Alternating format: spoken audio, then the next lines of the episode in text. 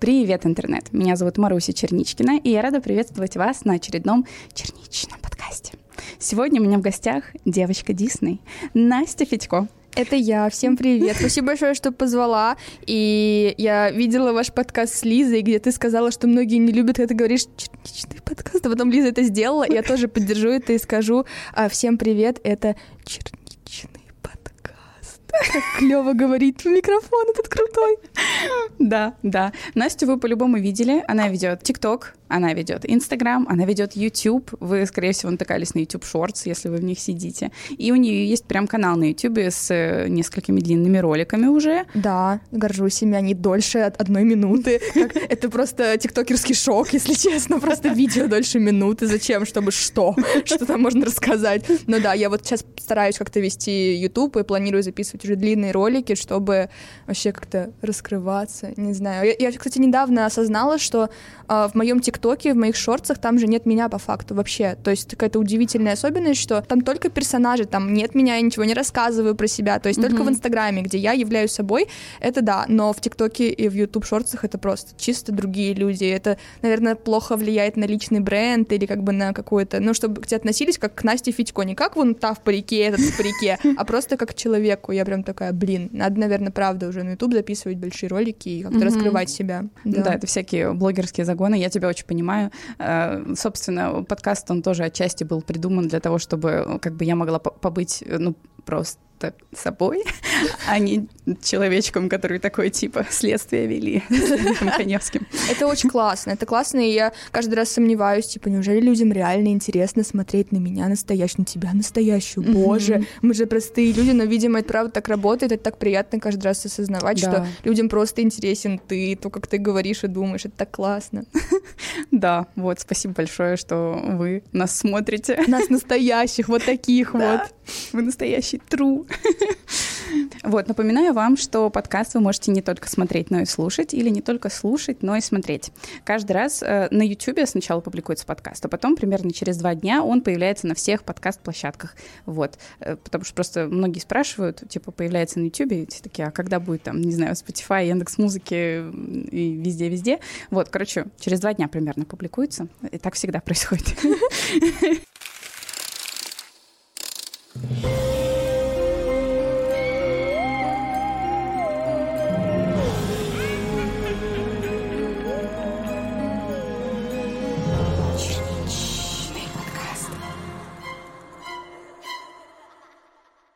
Привет, Маруся и ее гость. Подписалась на тебя относительно недавно и подкасты жду с особым трепетом. Спасибо за твой труд. С рождения я живу в Европе, в небольшом городке. С 2012 года я работаю медсестрой. Начинала в частной клинике, а потом ушла в быстро развивающуюся больницу нашего округа. В том году вся больница переехала в новое огромнейшее здание в другой части города.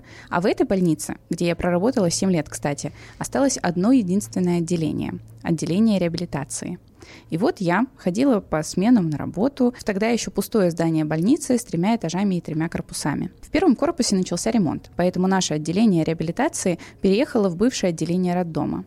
Бывшие родовые залы обустроили для занятий с физиотерапевтами. Персоналу досталось аж две комнаты отдыха. Для пациентов комната с диваном и телевизором. В общем, было уютно и удобно, хоть здание и было уже немножко стареньким. Примерно через годик, конечно, здание полностью отремонтировали, и туда заехали массажисты, зубные врачи, отделение временного ухода и другие. А тогда, тогда мы приходили на работу через заднюю дверь второго корпуса, где был домофон. Домофон этот иногда шалил, давал ложные звонки на пост медсестры преимущественно по ночам – то ли хулиганы, то ли ветер, так мы и не могли определить. Так же, как и причину срабатывания кнопки вызова в четвертой палате, которая имела особенность срабатывать в ночные смены, особенно тогда, когда в палате было пусто. Электрик-слесарь Александр приходил к нам регулярно, но в один день просто плюнул и сказал, что с контактами и проводкой все идеально. Все, что было в его силах, он сделал, и приходить чинить злосчастную кнопку и домофон он больше не собирается. В ту ночную смену я работала с Анной, помощницей медсестры. Помню, мы быстро справились с рабочими обязанностями, на часах было уже 12 ночи. Пациенты отдыхали. Вот и мы решили разойтись каждый в свою комнату отдыха.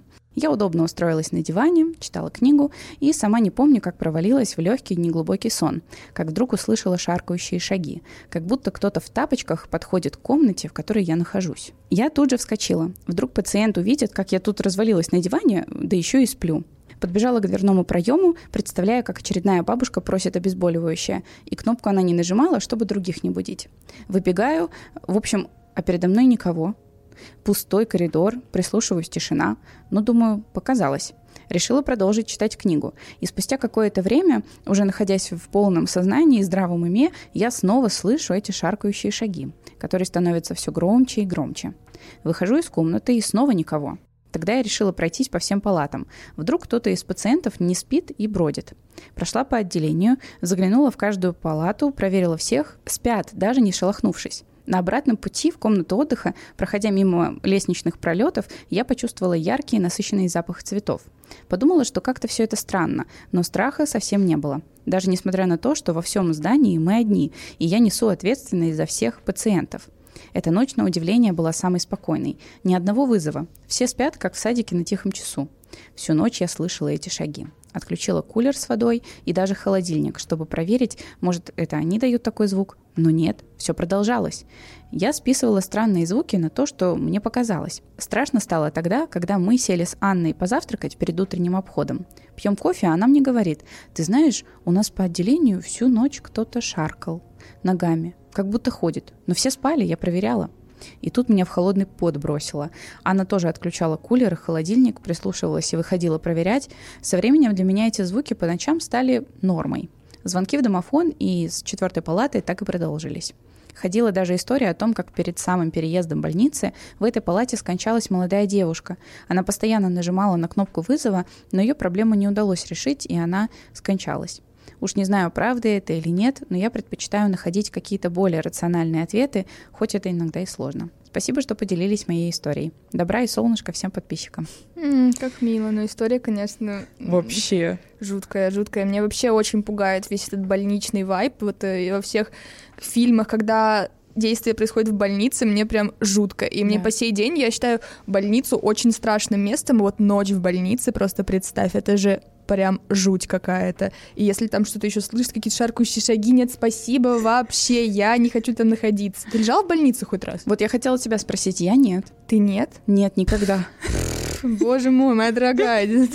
Нет, я лежала в больнице, получается, раза два-три. Первый раз у меня... Никто не спрашивал, не расскажу. Первый раз у меня было... Был у меня отит, потом гайморит, и потом ангина гнойная у меня была. А, мне еще аденоиды вырезали в детстве. Вот, и тогда было страшно, потому что мне было 7 лет, 7 или 8, это как раз-таки был переходный момент, когда с тобой не могли лежать родители. То есть вот ты уже а взрослый, ты лежишь в отдельной палате, родители с тобой не могут лежать. Я помню, мне было так страшно, потому что тебе тебе там 7-8, ты один, мамы нет, она приходила ко мне днем, потому что имела на это право, потому что имела на это право.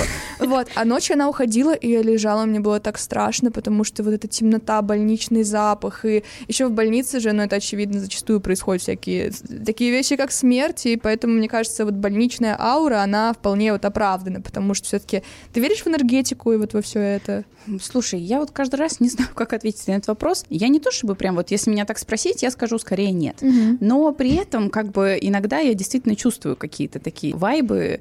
Не знаю, то ли я сама себя накручиваю. Там, знаешь, от некоторых людей, когда ты просто знакомишься с человеком и такой, а, угу. что-то как-то что как-то напряженно, или в какие-то, не знаю, в здания входишь. Да, да, я также это ощущаю, что я не прям вот человек помешанный на энергии и так далее, но да. все-таки я верю в то, что есть какая-то, даже не знаешь, не столько про вот энергию, про что-то типа эзотерическое, а просто как про какую-то физику, то есть что да, есть какие-то поля, какие-то квантовые штуки и другая лексика, которую я не оперирую. Вот, короче, вот эти все вещи, я вот в них верю. И мне кажется, да. правда, существуют какие-то просто заряды положительные или там а, неположительные, позитивные или негативные. Короче, ты поняла. Да. Вот, и что все это существует, это правда чувствуется на каком-то вот таком уровне метафизическом. А ты здесь, кстати, чувствуешь что-то такое вот типа интересненькое? Где здесь? Вот прям здесь, вот прям в этом здании. Сейчас, подожди. Я на самом деле, я немножко... Короче, можно скажу секрет? Да. Вот что бы я ни говорила в этом подкасте, и чтобы я дальше не сказала, что да я вообще скептик, типа, я не, не особо верю, я на самом деле куку немножко, и я правда верю в то, что я что-то чувствую. Я не знаю, как это сказать, что, а, допустим, я, когда играю в рулетку, Так. у меня есть моя тактика. Она выглядит так. Очень. Блин, я сейчас расскажу всем мой секрет. Там есть, можно поставить на красное на черное. И когда я собираюсь ставить, клянусь, я на пол на серьезных щах. Я так руки ставлю и пытаюсь почувствовать тепло. И это очень часто срабатывает. И поэтому сейчас меня спросила, и я аж такая, так. Сейчас почувствую, почувствую. Вот, так что я правда верю. Дай мне 5 секунд, сейчас я почувствую.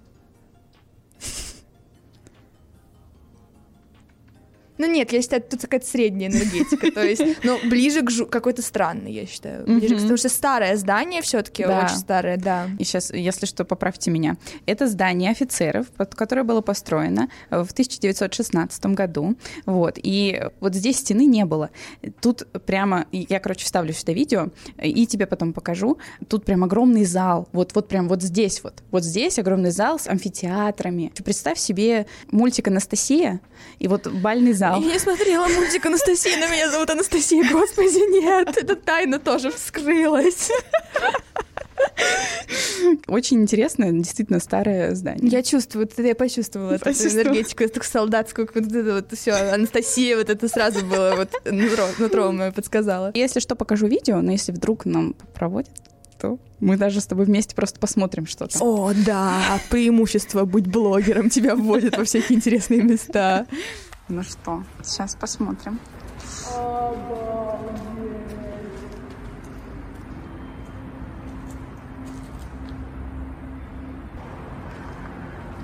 Такое большое помещение, такие большие потолки, шоке со всего, и там реально кто-то сидел, смотрел Да! на что-то.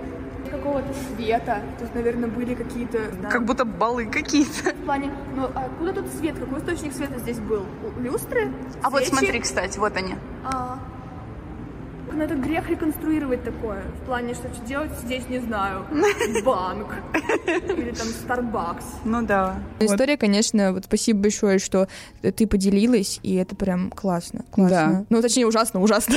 В плане жуткая ситуация, но э, благо, что все хорошо закончилось, и никто, никакой призрак никого не съел. Да, да, да, да, да. И я так понимаю, что это все закончилось после ремонта. Вот. Интересно. Интересно. Интересно. Мы переходим к следующей истории. Скрытое, раскрытое. Невероятно, вероятно. Знаешь, я сейчас чувствую, если честно, когда на литературе тебя заставляют читать по очереди, и ты сидишь и ждешь типа свой абзац, там просчитываешь вот так вот, когда твоя очередь. И вот это чтение вслух, у меня этого не было сколько? Ну вот со школьных времен, и я сейчас боюсь облажаться, что ты мне двойку поставишь, не дай бог за это. Нет, я тебе сразу за красивые глаза э, ставлю 5. Спасибо большое. И на литературе не было монтажа, а у нас он есть. Отлично, отлично. Там будет после каждого слова склейка. Здравствуйте. Недавно наткнулась на ваш подкаст, и он мне очень понравился. Интересно узнавать что-то новое, даже если это что-то пугает, но заставляет задуматься. Также мне захотелось поделиться своей историей. Она ведется от лица воспитательницы и моих родственников, потому что я сама ее помню только в паре отрывков. Это произошло примерно в 2005-2006 году, когда мне было около трех лет, и я ходила в детский садик. Это было где-то в конце августа, было еще достаточно тепло, поэтому я гуляла со своей группой только в розовой кофточке, без куртки. Мама решила забрать меня раньше положенного времени и отправилась в группу за моей курткой, попросив подождать ее. Для справки, площадка, отведенная для моей группы, находилась рядом с воротами и забором в принципе. Нам не особо запрещали выходить к воротам, потому что это было максимально близко, да и чего греха таить, всем было слегка плевать. За 15 детьми 3-4 лет не уследишь, особенно если ты одна должна с этим справиться. Я решила подойти ближе к калитке у ворот, которая практически все время открыта. Заходи, кто хочет. Отвлекшись на другого ребенка, воспитательница вернула взгляд к калитке, а меня нет. Ни за забором, ни где-то на территории сада. Когда моя мать вернулась, началась реальная паника. Мама обзвонила всех, задыхаясь в истерике, говоря, что я пропала. Бабушка и дедушка начали искать в ближайших дворах, думая, что сама я не ушла бы далеко. Да и я была очень пугливой и, потерявшись, просто бы стояла на месте, как дерево. А воспитательница и мама искали вблизи сада. Меня также нет. Дедушка, уже не зная, что делать, начал искать меня, а точнее мое тельце, в реке, что была неподалеку. О, господи. Какой кошмар. Пока это происходило, мой папа, будучи на смене в лесу, рванул домой на пределе скорости нашей тогдашней девятки. Когда его остановили, он только нарал на ДПСников, сказав, что они могут отобрать его права, но дать доехать до города, ведь его дочь, то есть я, пропала. По пути мой отец позвонил дяде, что тогда работал охранником в тюрьме и имел какие-то связи с полицией. Меня нашли по ориентировке ближе к центру города. Уточню, что детский садик был на окраине, рядом с детским домом, где я тихо сидела на шине, наполовину торчащей из земли в каком-то трансе. Хотя слово «в полном шоке» тут подошло бы больше. Как сообщили сотрудники, меня привела какая-то бабушка, посадила на том месте, где меня нашли, и ушла куда-то. Как им позже сказала я сама, там мне просто вбросила «тут тебе помогут». И все. Бабушку тут так и не нашли. Я сама не могла вспомнить ни как она выглядела, ни как она меня увела. Все, что я помню о том дне, это как меня берут за руку и уводят за калитку, и как мы переходим дорогу где-то. Сейчас я даже не могу сказать, что это было за место, так как в дальнейшем я это место так и не смогла найти, а позже и вовсе забила на эту затею. Спасибо, что прочитали мою, возможно, не особо страшную историю. Буду и дальше поддерживать ваш канал и вас в том числе. Спасибо большое. Блин, это жесть. У меня тоже есть очень странная история похожего характера, которая не имеет ничего общего с чем-то страшным, мистическим, но просто вот такая вот штука. И мне кажется, это куда страшнее, чем мистика, потому что это что-то более реальное. Да. Прям реальные ужасы, реальные странные люди и так далее. В общем, жесть какая-то. Угу. Да ты тоже ничего не помнишь. Ты тоже пропала или какая там история была? Ситуация следующая. Мы с моими э, одноклассниками, это был, наверное, класс третий или четвертый. Я не часто рассказываю эту историю кому-то, но она прям засела у меня в голове. Мы гуляем на детской площадке около школы. Нас четыре человека. Просто назову поименно, чтобы потом не путаться. Я, моя подруга Алена, друг Никита и Антон. Два мальчика, две девочки. Uh-huh. Вот. И мы просто играли, там крутились на тошнилке. У вас тоже так называлось, да? Что-то угораем, это было прям неподалеку от школы, и внезапно я вижу, что за нами смотрит какая-то бабушка издалека. Просто смотрит, стоит и как будто хочет подойти. Мы не обращаем на это внимания, продолжаем качаться, угорать, третий класс, его веселье, и внезапно она подходит к нам, и начинает с нами разговаривать. Я не сильно это помню, но разговоры были просто о чем-то, типа погода хорошая, вот какие-то абстрактные, да, но внезапно она начала вкидывать какую-то информацию, не зная нас, которая была конкретно о нас, то есть она мне говорит, буквально мне там сколько, 10 лет, и у меня аллергия на всех животных, об этом знают только там моя семья и мои близкие друзья. Она подходит и говорит мне, очень жаль, что ты не можешь завести собаку, ты же так этого хочешь. Я вот так стою, смотрю и не понимаю, что вообще, откуда на это может знать, но как бы окей. Также мальчику Никите а, нравилась моя подружка Алена, и она говорит буквально этому Никите, что «Так что, можешь уже подойдешь, типа, тебе же она так нравится?» И об этом знали мы, но не она. Это было очень странно. Она внезапно говорит, что давайте поиграем в краски. Это такая игра. Я хочу с вами поиграть в краски. Мы такие, ну давайте. Она начинает объяснять правила, говорит, так, я маляр, вы краски, начинает с нами играть, а потом просто берет и уходит. И мы такие, окей. И я думала, что это, возможно, плод моей, знаешь, детской фантазии, потому что мы часто начинаем додумывать, детские воспоминания зачастую оказываются не настолько правдивыми, и я в том году написала своему однокласснику. Причем без подробностей. Никит, слушай, а ты помнишь, такая была история про бабушку? Отправляю. И он мне пишет в ответ, которая знала наши имена и говорила нам про нашу личную информацию.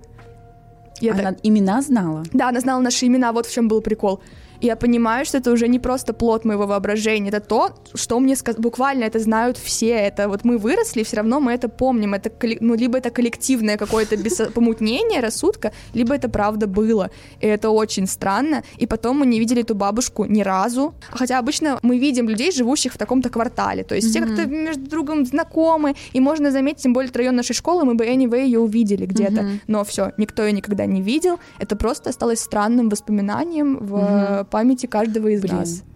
А по поводу имен, она могла услышать, как вы друг друга по имени называли? Ну, это было бы так странно, что, знаешь, человек подходит такой, да, Алена, Настя, Никита, Антон, ну, как бы все равно можно спросить для, для вес. Не знаю, это просто странно, чем да, сразу сходу, подслушивая потом, типа, да, Настя, да, Алена. Ну, не знаю, возможно, могла. Тоже были у нас теории, что, может, это бабушка кого-то из наших знакомых, но странно, что она знала и про меня, что у меня аллергия на всех животных, и про вот Никиту. И прям, не знаю, вот эта история мне прям напомнила об этой ситуации, потому что не знаю, у меня сразу идеи, знаешь, там какой-то культ, может быть, забирают детей, пьют их кровь. Боже. Может, не знаю, какие-то бабушки, питающиеся энергетикой детей. Вот и правда, я прям, я, я на самом деле верю во все это, и мне прям, ну, это, это ужасно, правда. И я даже никак-то не могу объяснить. И еще какое-то такое ощущение недосказанности из-за того, что ты не понимаешь, что в итоге ей нужно было. То есть ты даже не можешь предположить. И с тобой ничего не произошло по факту, как вот Да. с э, рассказчицей тоже ничего вроде бы не произошло. Она Или не она верну- не помнит, да. Да, то есть явных признаков не было. Она не вернулась избитая или Да. там с украденной мобилой, я не знаю, что угодно. То есть и у нас также, что она просто подошла, поиграла с нами, что-то сказала и ушла просто в никуда. Да, зачем это все было сделано? В общем, странно, очень странно. Если у вас есть подобные истории про бабушек, пишите их, пожалуйста, чтобы мы с э, героиней этой истории были не одни. Что с нами бабушки заигрывали какие-то странные. Ой, у меня тоже была, короче, небольшая такая история, э, но она нормально закончилась, э, поскольку я жива. Короче, меня папа потерял. Ну, вернее, как потерял, я от него ушла просто. Мы шли домой, что-то, я не помню, после какой-то прогулки, и папа зашел в хлебный. и Еще «Идёшь бы, куда бы еще зашел папа, только за хлебом. мной?»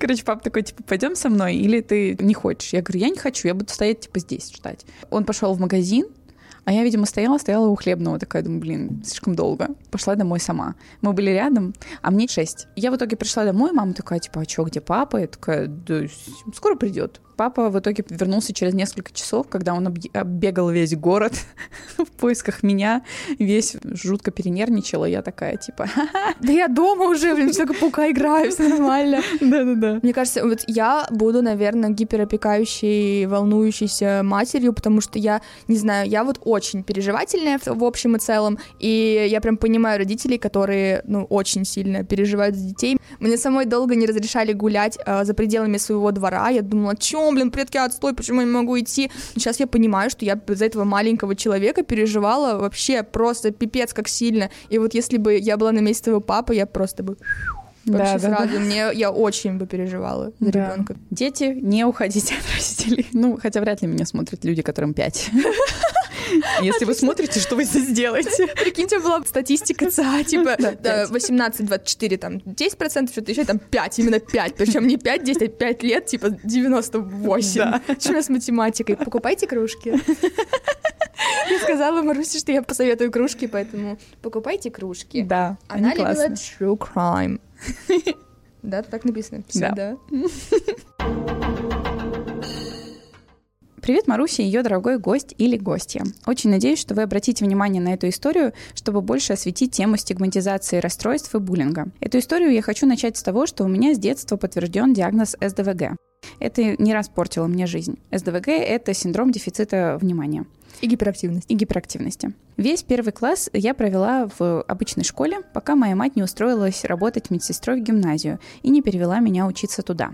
С этого момента начался ад, который не прекращался еще 7 лет. Первое время все шло неплохо. Учительница относилась ко мне нормально, друзей пока что не было и оценок еще не ставили. Но когда начали ставить оценки, все пошло-поехало. Учительница постоянно кричала на меня и унижала. Каждый день мне было страшно ходить в школу. Сколько всего она сделала отвратительного. Она вытряхивала все мои вещи из рюкзака на глазах у всего класса. Говорила, какая же я неряха, потому что у меня была куча мусора в рюкзаке. Также выкидывала мои вещи и очень больно брала за мои руки в порыве гнева. Помню случай, который меня, наверное, травмировал больше всего. У нас в гимназии были отряды, и у каждого отряда была своя отрасль и капитаны. Я мечтала стать капитанкой отряда благотворительности и доброты, потому что с детства была очень добродушной, отдавала все свои деньги бездомным и тратила на еду для бездомных животных. Но, к сожалению, на этот пост назначили другого человека из нашего класса, а меня назначили заменять его на собраниях. И по случайности этот мальчик заболел в день, когда должно было проводиться собрание. Я с огромным воодушевлением и горящими глазами пошла на собрание вместо него. Выступила я замечательно. Меня очень похвалили, но когда я пришла с собрания, учительница сказала, что я, наверное, опозорила всех и не должна была туда идти, потому что я тупая и плохо учусь. В этот момент я просто сломалась. Как же мне было больно и обидно. Каждый раз, когда она называла слово, созвучное с моим именем, все в груди сжималось. Спасало только одно – девочка, с которой я подружилась – Яна. Учительница издевалась не только надо мной, но еще над двумя людьми. Над мальчиком, у которого умер отец, Никита, и над девочкой со странностями, Юля. Они не выдержали этого и в районе третьего или четвертого класса перевелись в другую школу, а я осталась. Когда я перешла в пятый класс, у меня начались дикие панические атаки. Я выбегала из класса, вся в слезах и задыхаясь, училась все так же плохо. Взамен старой тиранки пришла новая, наша классная руководительница.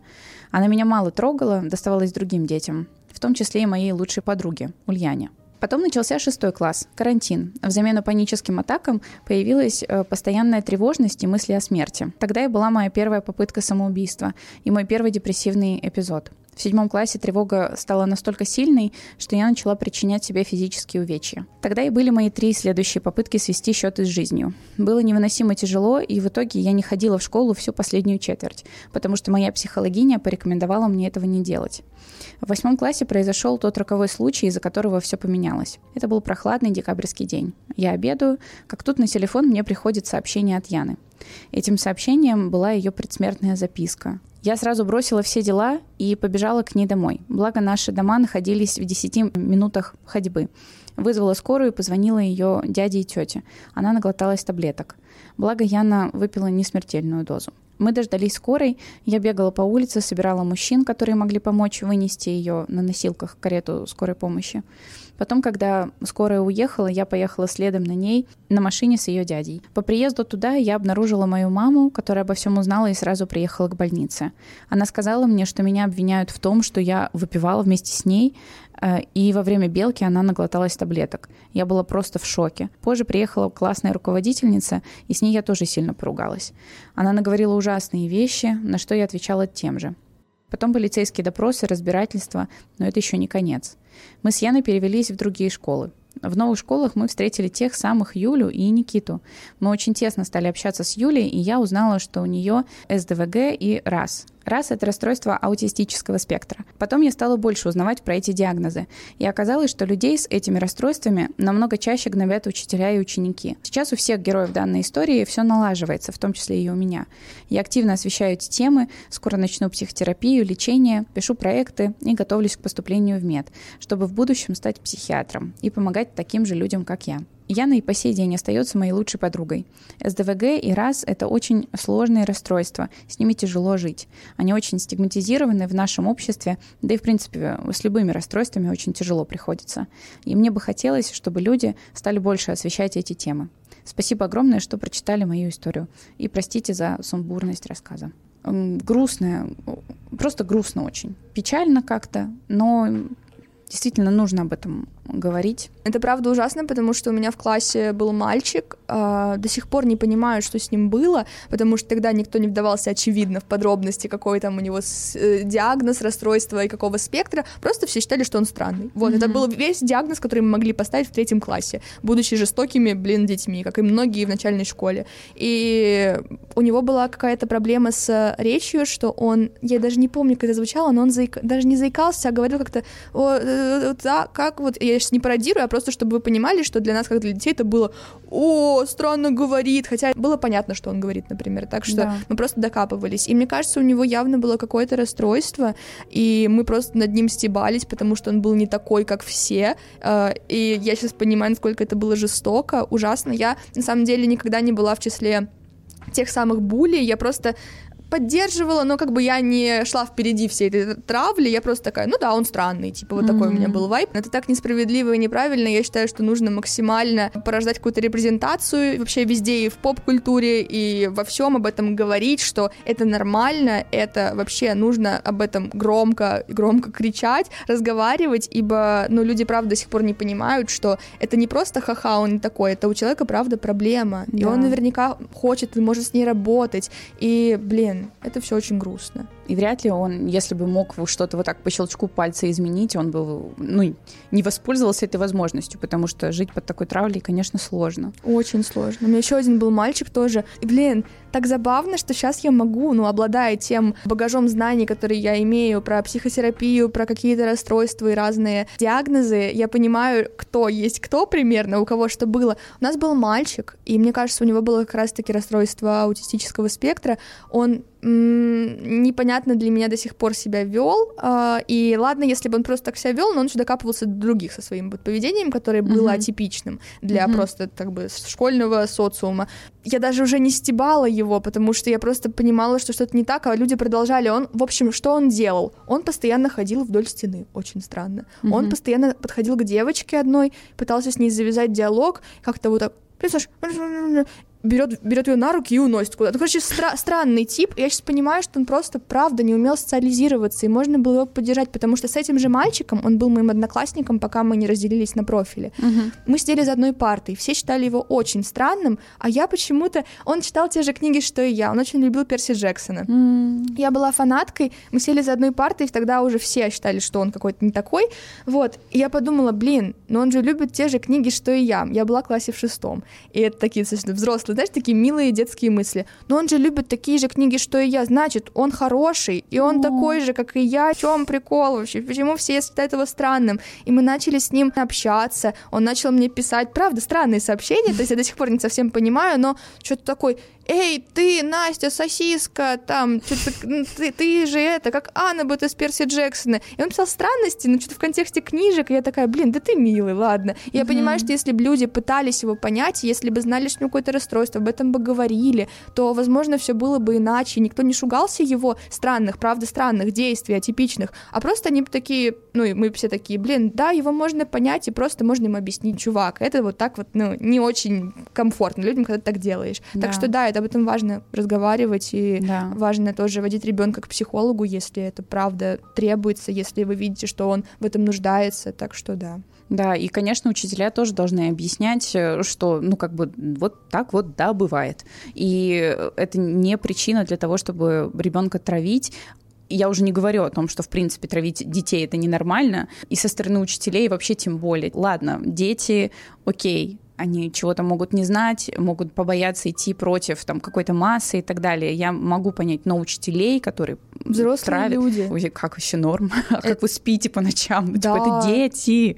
Нам вообще никто ничего не объяснял. Причем, что потом в старшей школе я, я выяснила, что, оказывается, учителя знали, что у обоих этих мальчиков у них были какие-то проблемы. Ну, с- скорее всего, знали. да. Это же учителя. У них есть медкарты. И нам никто об этом не говорил, потому что, видимо, ну что, дети, они не поймут все равно. Блин, нет. Мы же люди, дети, если им объяснить как-то нормально, они могут понять, что, блин, да, вот, допустим, у какого-то абстрактного Миши вот такие вот проблемы. Вот. И он особенный в этом плане. Даже не Мгм. какой-то плохой, не то, что он странный, он просто особенный. И вот, ребят, вот такие вот дела, постарайтесь его понять, потому что он может вести себя не как вы. Не равно плохо, просто не так, как вы. Просто Да. относитесь к этому нормально. Все. Все, Мгм. что еще нужно вообще сказать, я не понимаю. Да. Так что да, очень жаль, что с э, вот героиней рассказа такое приключилось, и Ужасно еще с ребятами, которых тоже гнобили учителя, это ужасно вообще. Так что давайте, мы все изменим. Мы будущее поколение, которое Да.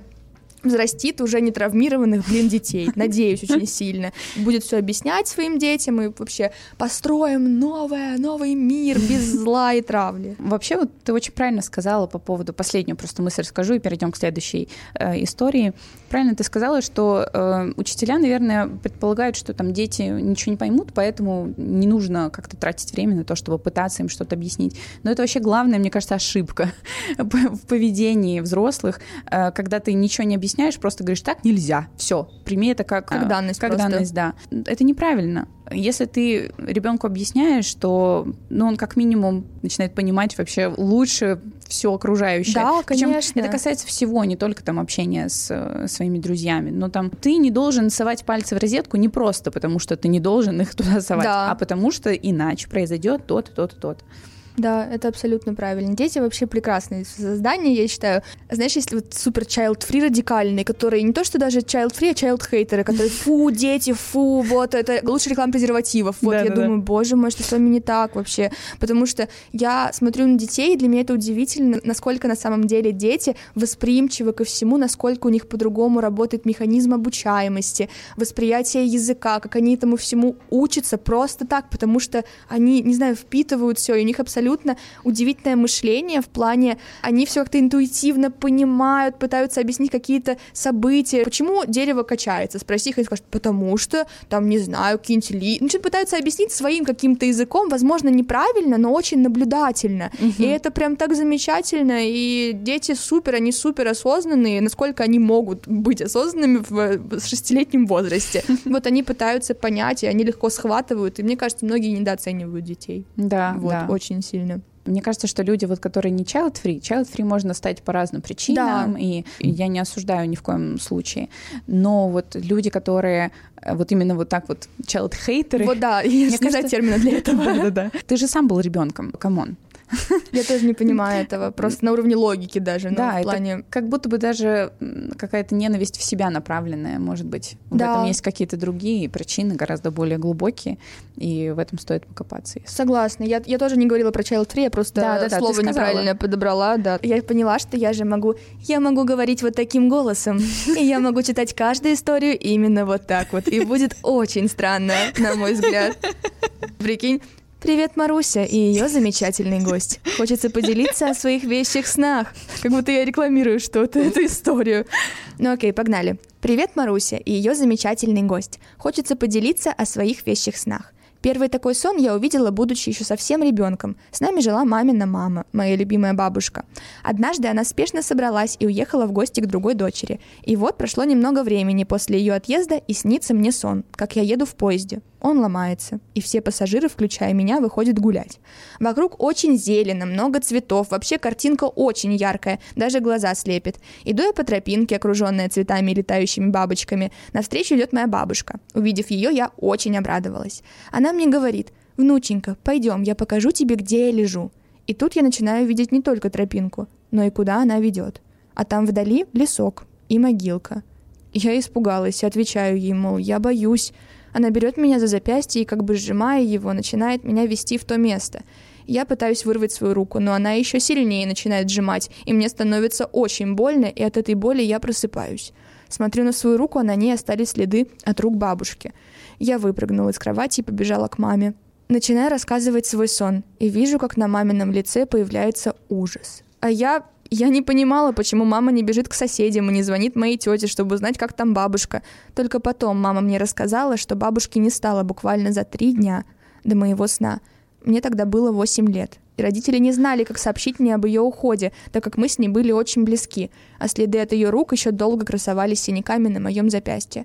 Вообще, моя бабушка часто приходила ко мне во снах, но это уже было по-доброму. Я очень любила эти сны, так как моя бабушка была для меня моим другом, и я скучала по ней. Во взрослом возрасте снится мне сон. Я нахожусь в какой-то узкой башне и поднимаюсь по винтовой лестнице на свет. И вот остается мне подняться еще на пару ступенек, и тут появляется мужской силуэт и протягивает в мою сторону свою руку. Но я не могу его разглядеть, он стоит против солнца. Я лишь слышу, как он говорит «Не переживай, я скоро тебя найду» и с каким-то теплым и сладким ощущением на душе я проснулась. Конечно, о том сне я и не вспоминала больше. Прошло немного времени, я познакомилась с мужчиной. Наши отношения моментально переросли в серьезные, как будто две половинки нашли друг друга. Через пару месяцев после знакомства мы полетели в Египет. И пирамиды были первыми в списке по посещению достопримечательностей. Обойдя все, мы начали просто дурачиться и прыгать с камня на камень, и в какой-то момент мой молодой человек оказывается выше меня и, протягивая руку, что-то начинает мне очень спокойно говорить. Я поднимаю глаза и лишь вижу его силуэт, так как он загородил собой палящее солнце. Я оцепенела это был он, тот мужчина из моего сна. Это его голос и его силуэт. Я взахлеб начинаю рассказывать тот самый сон, а он меня обнял и сказал, как же долго я тебя искал. С тех пор мы уже 17 лет вместе. И действительно, другой любви я бы себе не пожелала. Также мне снилась моя первая дочь, когда мы очень долго ее ждали. Она приснилась мне, и я еще не зная, что в положении, уже знала, что у нас будет девочка. И вторая дочь, разницей в 12 лет, тоже дала себе знать во сне. Но не все сны о хорошем. Этот сон и эту историю мы с мужем вспоминаем с ужасом. Это уже другая история. Примерно на 13 неделе беременности мне снится сон. Я лежу на операционном столе. И стол такой металлический, холодный, и лампы светят очень ярко, люди в белых масках, и мне очень холодно и страшно. Но в какой-то момент я вижу себя и происходящее со мной со стороны – Стою прямо рядом с собой и наблюдаю, как доктор начинает разрезать мой живот. А я начинаю волнительно им говорить, что не надо, я же беременна, там ребенок. Но меня никто не слышит. Это как в фильме, ты просто наблюдаешь, а они как роботы продолжают это делать. Так вот, доктор начинает раскрывать мой живот, и мой дикий ужас переходит в умиление. Я вижу своего ребенка. И тут доктор говорит, это девочка. «О боже!» — кричу я, «у нас будет девочка!» Мы с мужем очень мечтали о двух девочках и, конечно, даже не надеялись на такое счастливое везение. «Девочка!» — повторяю я, а доктор начинает вытаскивать ее. Я кричу, «Не делайте это, она же еще маленькая, это ее убьет, она погибнет, не надо, стойте!» Но доктор берет ее на руки, накрывает белой пеленкой и уносит. А я вижу себя на этом железном столе с пустым животом и дико начинаю рыдать. Муж будет меня, а у меня истерика. И зная, что мои сны вещи, я плачу еще больше, пересказываю ему этот сон, но помню, как он улыбнулся, услышав, что у нас будет дочь. Так вот, спустя две недели я чувствую прострел в области паха. И боль это то утихает, то снова появляется, но уже с новой силой. Так я терпела весь день, и уже ночью поняла, что дело серьезное, и это не мышцу защемило. Вызываем скорую. Они принимают решение вести меня в больницу. И вот тут я все поняла. Поняла, чем это закончится. И мой муж, который особо в такие вещи не верил, заволновался как никогда. В больнице нас продержали долго. Ничего не могли найти. Не было никаких причин, что могло вызвать такие боли. А я к тому времени уже и дышать не могла, ходить и даже говорить. Но днем заведующий настоял на операции. К тому моменту было больше суток моих мучений. Немного отступлю от рассказа. Дело в том, что мы много лет прожили за границей, и я несколько раз оказывалась на операционном столе. И в моей голове уже закрепилось, что операционные имеют красивые оттенки радуги, что столы мягкие, теплые, что свет не включают, пока наркоз не подействует. Так вот, меня везут в операционную и кладут на этот ужасный металлический холодный стол и включают прожектора, которые ослепляют меня. Все как в том сне. Я понимаю, что сейчас я усну и проснусь без ребенка. Но мне так больно, что я даже плакать не могу, а врачей нет и нет. И, наверное, я еще около часа так мучилась, лежа на этом столе, пока сама не попросила сделать мне наркоз, так как сил терпеть эту боль я не могла. И я уснула. Еще лежа там, не приходя в полное сознание, я задала свой единственный важный вопрос. «Мой ребенок жив?» «Жив», — услышала я. «Жив». Потом мне доктор рассказала, что это было невероятно, и такого в их практике еще не было. Началась операция, лапароскопия, они добрались до той области, где болело, и обнаружили, что мой яичник перевернулся, и тем самым перевернул маточную трубу. И так как было много времени упущено, эта часть почернела, и необходимо было экстренно вырезать все. Все, наверное, вы понимаете, о чем я. Но перед тем, как начать, они все перевернули и просто стояли молча. Набирались силы и смелости сделать то непоправимое. Стояли и просто молчали. И со слов доктора, в какой-то момент они видят на экране, как из черного цвета все переходит сначала в синий, затем все светлеет и светлеет, и все 10 человек, которые были на операции, выдохнули. Для них это было чудом, а мы с мужем были счастливы, что наш ребенок с нами. И без всяких УЗИ мы уже знали, что будет девочка. Вот такие самые значимые события происходили в моей жизни. Сны очень часто меня к чему-то готовят но и моя интуиция, она пророческая. Я даже чувствую, какие события произойдут в мире. Друзья называют меня Вангой. Ведь я им предсказываю то, о чем они даже не задумываются. Мама говорит мне, что в нашем роду была ее бабушка, которая не только предсказывала, но и лечила людей. Может, и я могу, не знаю. Но у меня есть ощущение, что все-таки какое-то наследие от нее я получила. Спасибо, что прочитали мою историю, даже если вы не озвучите ее на своем канале. Спасибо вам, что вы остаетесь с нами. Во-первых, я чуть не умерла, пока слушала эту историю историю. Во-вторых, я чуть не расплакалась, мне кажется, раза три. Просто какой-то ужас, как страшно. Вообще кошмар. Это... Э, э, я просто далека еще от идеи материнства, я, не знаешь, не понимаю этих самых материнских инстинктов и этой материнской любви, но я представляю, тем не менее, насколько это тяжело и насколько болезненно даже представлять, или что здесь снится то, что ты можешь потерять ребенка, это просто ужасно. Угу. Вот, поэтому очень-очень жаль, что такая история приключилась, но, опять же, все хорошо, что хорошо кончается, и я бесконечно счастлива, что вот сейчас у героини есть две чудесные дочки. Да, это так мило. Это замечательно. Вот тебе когда-нибудь снились вещи сны? Нет, а, у меня, по-моему, у меня вообще не было таких ситуаций. Было ощущение дежавю, но именно вещих снов вообще нет. Мои сны, э, как это, весьма специфичны. Вот буквально... Боюсь, ты не поймешь. Вот, например, пару дней назад мне приснилось, что я ухожу от своего мужа, ухожу от Кости, и такая начинаю встречаться с Моргенштерном. Ага. Угу. Вещи? Надеюсь, что нет, если честно. Но, но сам факт просто сюр ситуации. А, он вот в том образе, ну, сейчас весь такой рэпер. рэпер. И все такое. И он приезжает ко мне в озерки такой. Типа. Озерки в Питере еще главное. Мне там 18, короче, что-то такое. А, я знакомлю его с родителями, короче, как-то сюр полный. Это вот буквально мои сны like. У меня тоже какие-то сумасшедшие сны снятся. Я бы не сказала, что мне снятся прям вещи и сны, но, видимо, я настолько переживаю о многих событиях своей жизни. Вот ситуация. Я очень сильно переживала, потому что у меня с одной моей подругой были достаточно подвешенные состояния, было много там э, ссор, конфликтов, и я переживала, потому что я очень ее любила, и я думала, что, блин, кажется, наши отношения висят на волоске. А там дело было именно в партнере моей подруги, что там вот в этом был камень преткновения, что партнер не очень хотел, чтобы я общалась со своей подругой. В общем, странная ситуация. И мне снится сон, внезапно, просто ни с чего, хотя как внезапно я переживала об этом, но мне снится сон, что я встречаюсь с Ником Джонасом. Знаешь, что такое Jonas Brothers? Да? Снится сон, что я встречаюсь с Ником Джонасом. Приезжают Джонасы, поют для меня песни, Ник такой, давай встречаться, я такая, давай, пожалуйста. И представляешь, что для меня это вполне реалистично, то есть я реально верю, что со мной встречается Ник Джонас. Я начинаю его снимать, и подходит моя подруга и такая, Настя, можно с тобой поговорить? Я такая, прикинь, я встречаюсь с Ником Джонасом. Она такая, нет, я хочу поговорить о своем партнере. Я такая, ты не слышишь меня, я встречаюсь с Ником Джонасом, послушай, посмотри на меня. Она такая, нет-нет, там вот мой партнер не хочет, чтобы мы общались. Я такая, да господи, перестань ты уже, Ник Джонас, блин, come on. Вот, и в итоге я просыпаюсь, думаю, что за сон вообще? И опять о, о своем партнере, господи, меня так бесит. И в итоге в этот же день, этим же утром она мне пишет и говорит, Настя, нужно поговорить. Я такая, окей. И ты такая, Ник Джонс? Я такая, что, Ник Джонс приехал, ты хочешь меня обрадовать? Вот, и я прихожу к ней, она говорит, кажется, нам не стоит общаться, потому что бла-бла-бла-бла. И я понимаю, что это буквально вот какое-то отражение, вот было только что во сне, только какое-то, знаешь, метафоричное, аллегоричное, вот, и не знаю. В общем, это, по сути, не вещий сон, но зачастую я очень сильно о чем-то переживаю, и потом оно воплощается в жизнь, потому что, видимо, это весьма, like, predictable, это как бы все это к этому и вело, но сны прям меня готовят к этому тоже. Вот. Вот, короче, странные какие-то ситуации. Ник Джонас. Ник Джонас, а потом уже Ариана Гранде, твой партнер. Вообще твоя дружба с кем просто. Ник Джонас. Блин, мне так было грустно, потому что, прикинь, в этом сне я еще...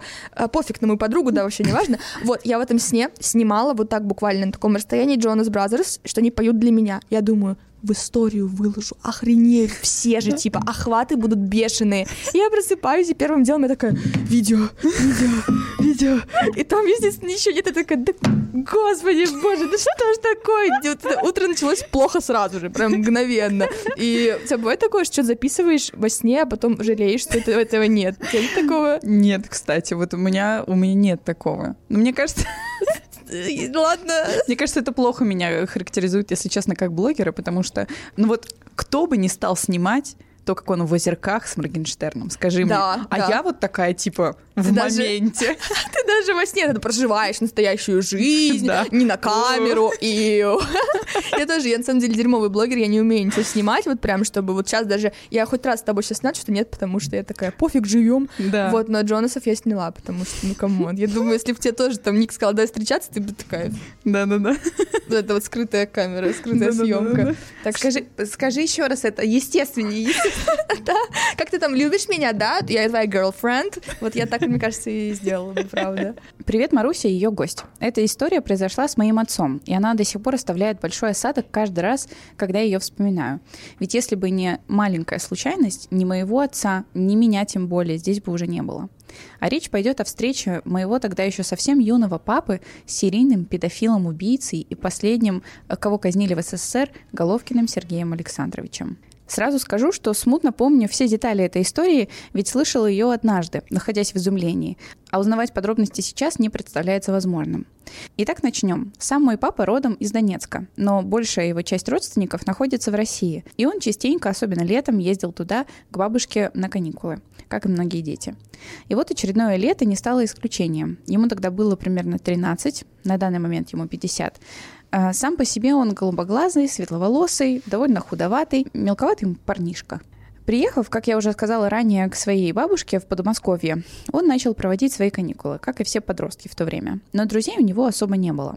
В самый обычный летний, но очень пасмурный день он собрался скоротать его, прогулявшись до парка развлечений, дорога к которому лежала через довольно извилистую лесную тропинку. Но уже перед самым выходом бабушка сказала ему надеть вместо его любимых кроссовок ее, уже изрядно потрепанные калоши и балоньевую куртку. Ведь дождь как-никак был на улице и везде грязь, а также дает пару копеек на его такие заветные аттракционы. Мой отец, будучи крайне послушным внуком, прислушался к ее совету, хоть и был крайне не доволен топать в женских калошах с большой подошвой. И вот, пройдя примерно половину пути, он начинает замечать, что за ним очень размеренно идет какой-то высокий мужчина, весь в черном. По его словам, он сразу понял, э, что тот какой-то странноватый. А больше всего зацепила в этом мужчине его перекошенная улыбка, которая была как будто жуткой, застывшей гримасой на его лице. Но не придав этому значения, он просто прошагал вперед. Впоследствии мой отец будет говорить, что эту улыбку он запомнил на всю жизнь. Тем временем папа почти доходит до нужного места, но ему остается пройти самый неприятный и сложный участок данной тропинки. А дело в том, что она проходила как бы через два холма, или лучше будет сказать, крутые горки, подняться на которые было тяжеловато и в обычные дни. А после дождя грязь буквально съезжала вместе с тобой, пока ты поднимался. Если это вообще было возможно. Зависит от обуви. В этот момент отец оборачивается и понимает, что мужчина теперь идет не размеренным шагом, а вполне быстро и целенаправленно в его сторону. Прибавив хода, папа начинает быстро подниматься по горке, понимая, что этот мужчина уже не просто идет, он бежит, цепляясь за кусты, которые, наверное, в силу его не, не очень большого веса помогают ему подняться и не вырываются из земли. И в чудных калошах с тракторной подошвой, которая э, просто не дала ему скатиться вниз, отец слышит отчетливый звук, характерный для балоневой куртки, как будто кто-то провел по ней, пытаясь э, схватить и утащить. Но в ту же секунду у него получается забраться на горку. Ой. Но в ту же секунду у него получается забраться на горку, что спасает его. Как сказал папа, последующий момент для него самого непонятен, ведь вместо того, чтобы бежать, он остановился, повернулся и посмотрел вниз, глядя прямиком на этого мужчину, стоящего у начала горки и смотрящего на него. Этот мужчина начал разговаривать с моим отцом, а тот даже стал ему отвечать. Это было что-то в таком роде. «Мальчик, не хочешь спуститься ко мне? Я тебе конфетку дам». «У меня есть конфеты», — отвечает папа. «Может быть, ты тогда хочешь денег? Смотри, у меня есть целых пять рублей. У меня есть деньги». И все в таком ключе, лишь бы он спустился.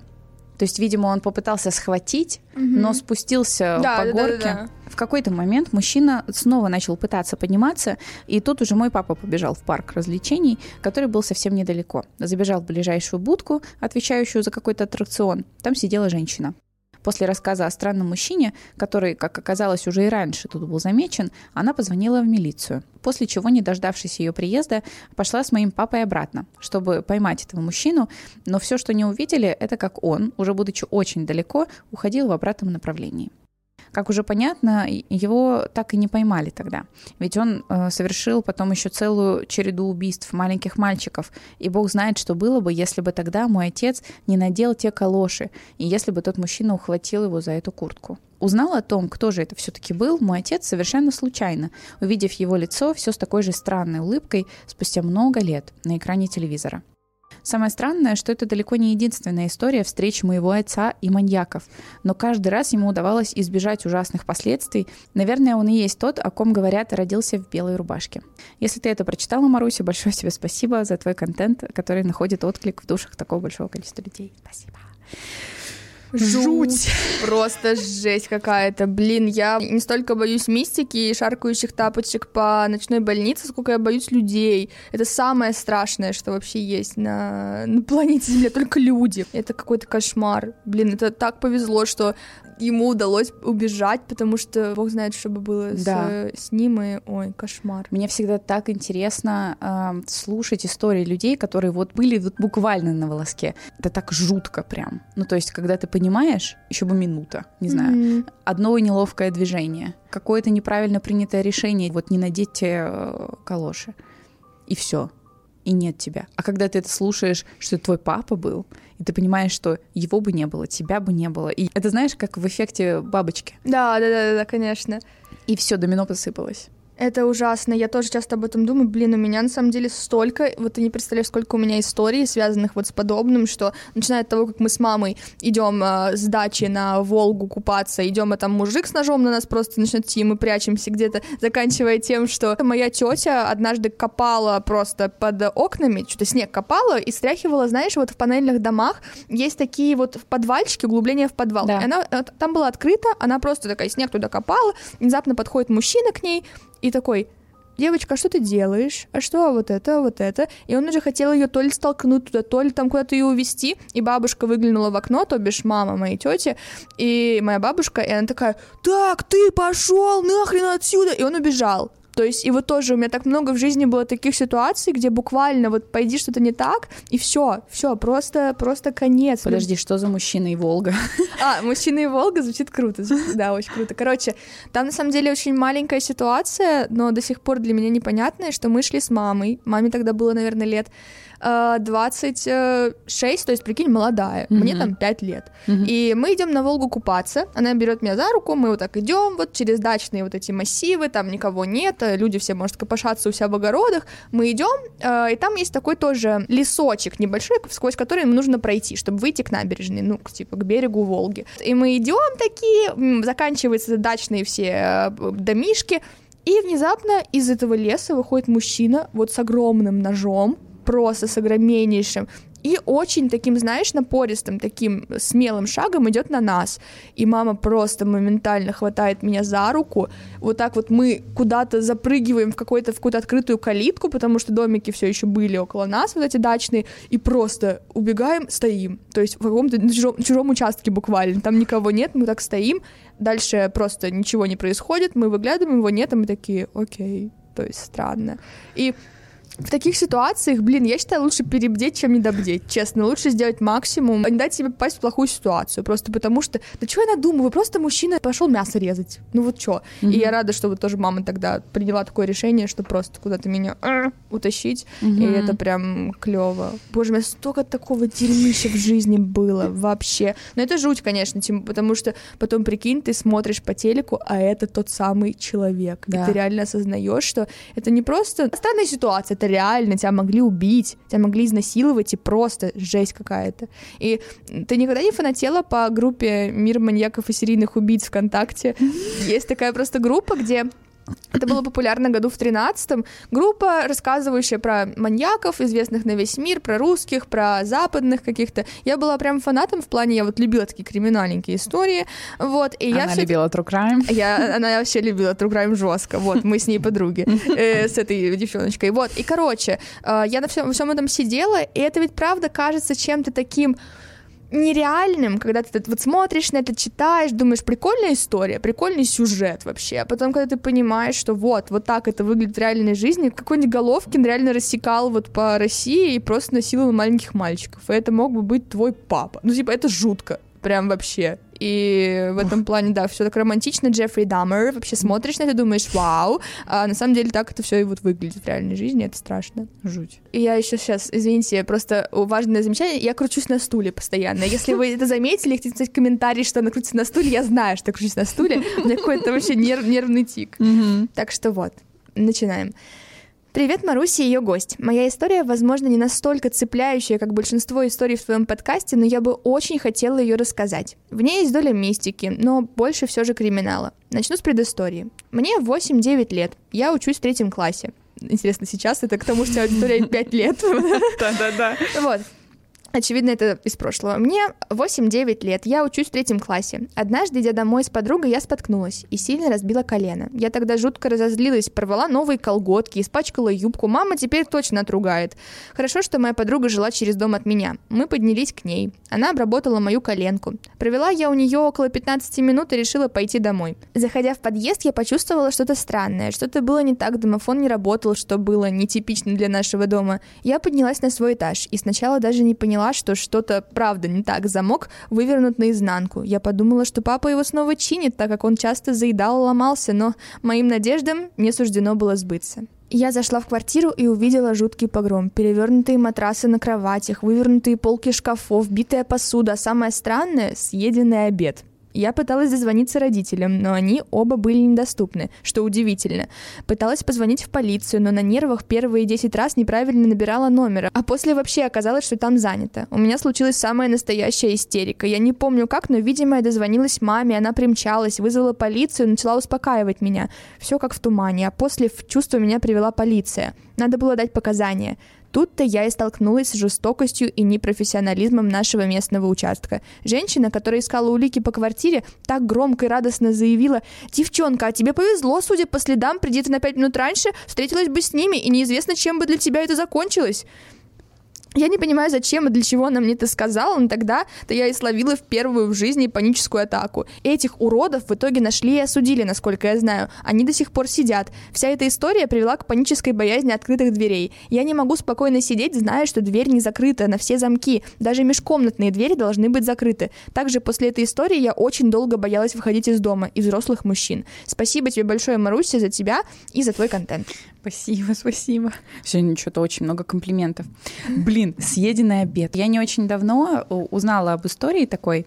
Одного домушника узнали, его нашли из-за того, что он, сейчас внимание, убил комара в квартире, в которую влез. Был чел. По-моему, все дело в какой-то азиатской стране происходило. Короче, он влезал в квартиры и все время оставался безнаказанным. А, обворовывал там все и уходил. Вот. А тут влез в очередную квартиру, и то ли, я не знаю, ему как-то стало очень уютно, он решил остаться. Вот. А там было много насекомых. Было, видимо, я не знаю, лето, наверное. Mm-hmm. Короче, сезон был. Было много комаров. И э, он нашел там какие-то ловушки для комаров. Там, знаешь, вот эти вот поджигающиеся, да, да, да, еще что-то.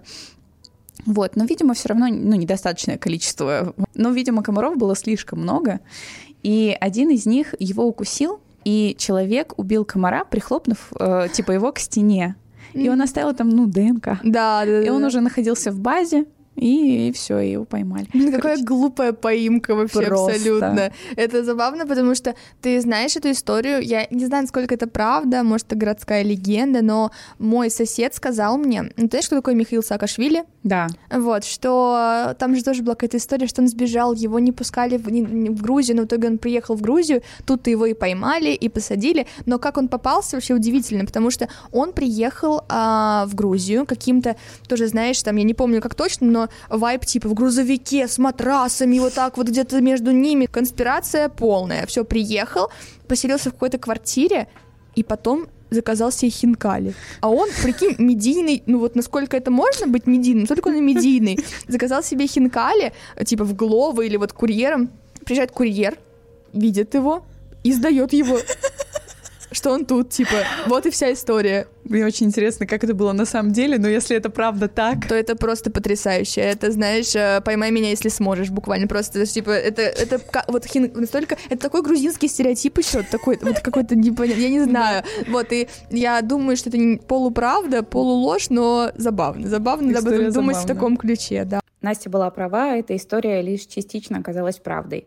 На самом деле Саакашвили действительно на территорию Грузии приехал нелегально, но затем он просто сам записал видеообращение из Батуми, где его и арестовали. А, а вот это вообще жесть. У меня тоже огромная фобия э, оставаться одной дома. Я очень боюсь, что... Наверное, это коррелирует со страхом смерти, что у меня он прям панически как-то развит, он портит мне жизнь, потому что я боюсь всех вещей, которые могут меня убить. Наверное, нормально, но я прям боюсь даже мысли о смерти. И именно поэтому у меня есть все вытекающие. Я боюсь, что меня убьют дома прям вообще очень, и я всегда закрываю все двери. Я закрываю входную дверь, дверь в свою комнату отдельную, я прям вот так вот трясусь. Если я возвращаюсь домой, и у меня выключен везде свет, я пойду вот так с фонарем, э, тут фонарь, тут у меня друг на телефоне, пойду обсматривать все шкафы, потому что мне страшно, что пока я была тут, в эту темноту кто-то пробрался. Да. Вот, и я прям понимаю, у меня тоже откуда-то взялся этот страх, и если меня еще при этом хоть раз ограбили в прошлом, я бы вообще все,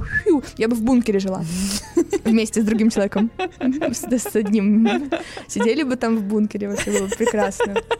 Я не сразу поняла. А, а потом как заорала. Я очень боюсь всего вот этого вот. Понимаешь, люди все люди, да. все зло вообще, нет призраков, блин. Я каждый раз говорю, а, go, go ahead. Я вспомнила просто, была какая-то очень странная ситуация. Я уезжала из дома в августе, получается, то есть, ну, на долгий период находилась, получается, в квартире одна. Костя в Испании в тот момент был. Я то ли ждала курьера, то ли еще что-то и услышала вдруг какие-то звуки за дверью. У нас слышимость там супер была хорошая. И я подхожу к двери и понимаю, что кто-то что-то шелудит, короче, с замком соседей напротив. О, нет! И я такая что делать. Вот, и я, видимо, шумно то ли подошла, ну, потому что я думала, что это курьер, и я прям сразу пошла к двери, ну, так, типа, случайно прислонилась к глазку. Я, видимо, уже начала шуметь и открывать дверь, чел спугнулся, развернулся, и начинает спрашивать меня, а вот ваши соседи в квартире вы не знаете? Я затаилась, а я типа дверь-то еще не открыла. Да. Я такая просто отошла от двери, а мне еще выходить, то ли что-то нужно было. Короче, я в итоге полчаса сидела с ножом в руках. Я так тебя понимаю вообще только попробуй сунься ко мне, я буду сражаться. Это жесть, я очень понимаю, потому что я тоже тот человек, который, короче, недавно, просто я уже всем об этом рассказала, кому можно, расскажу тебе тоже. Давай. Я снимала видео в ТикТок про какую-то а пародию на паранормальное явление, вот да. что-то такое. И я снимала это ночью, и, потому что нужно было, чтобы это было как будто темнота, все дела.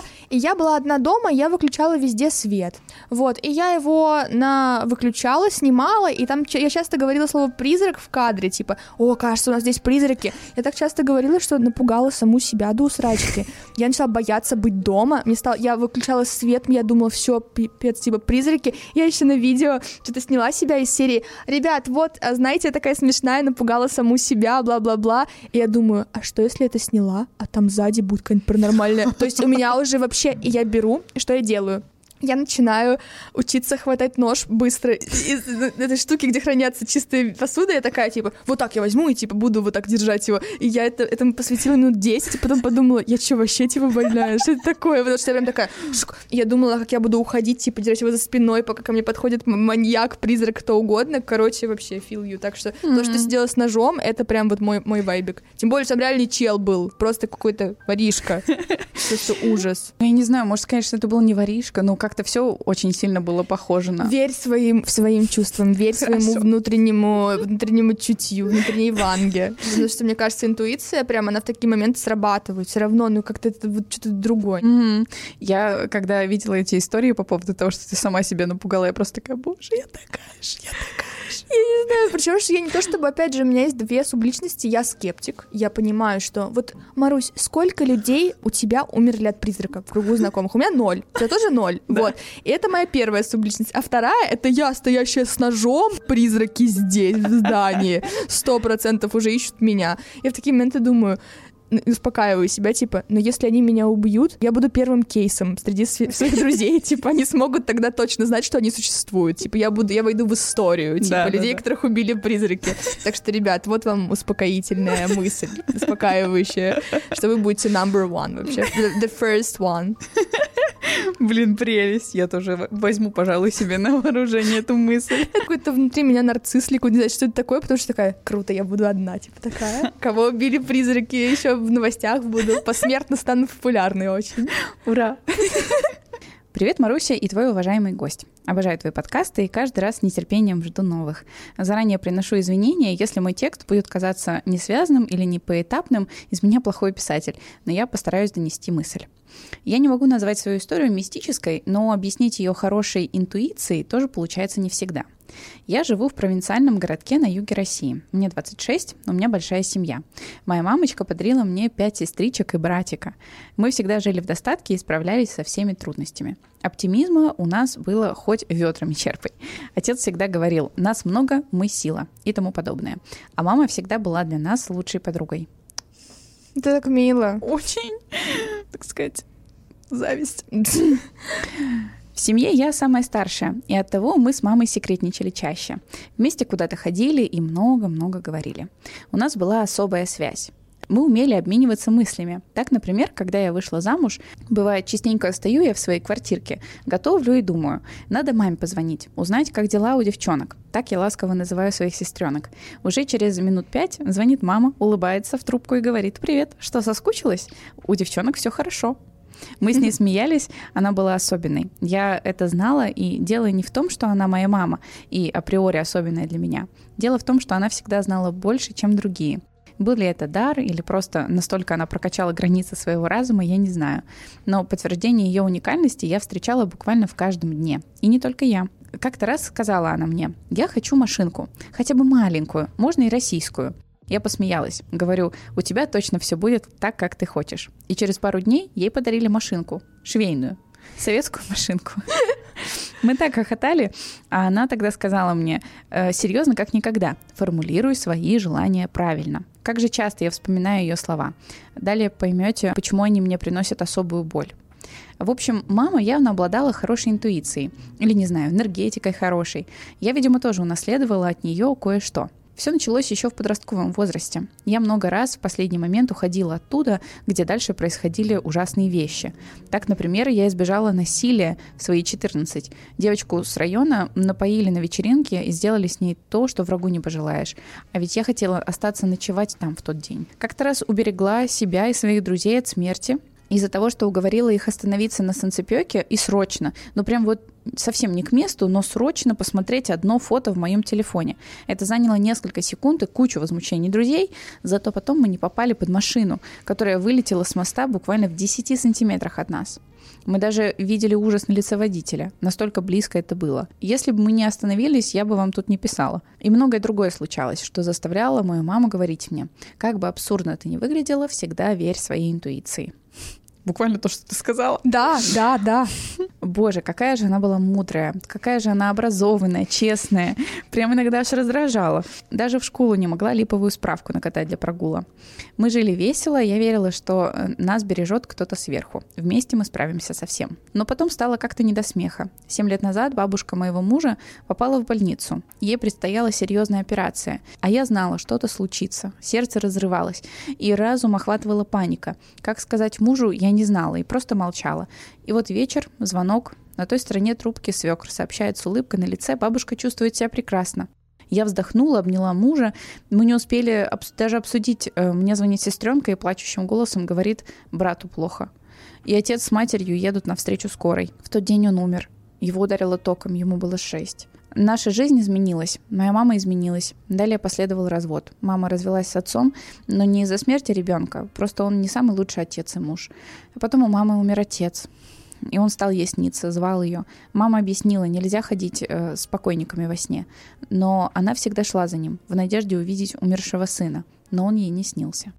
Я ругала ее очень, а перед смертью ей приснился отец. Он схватил ее паспорт и убежал, а она побежала за ним. Утром она говорила мне об этом.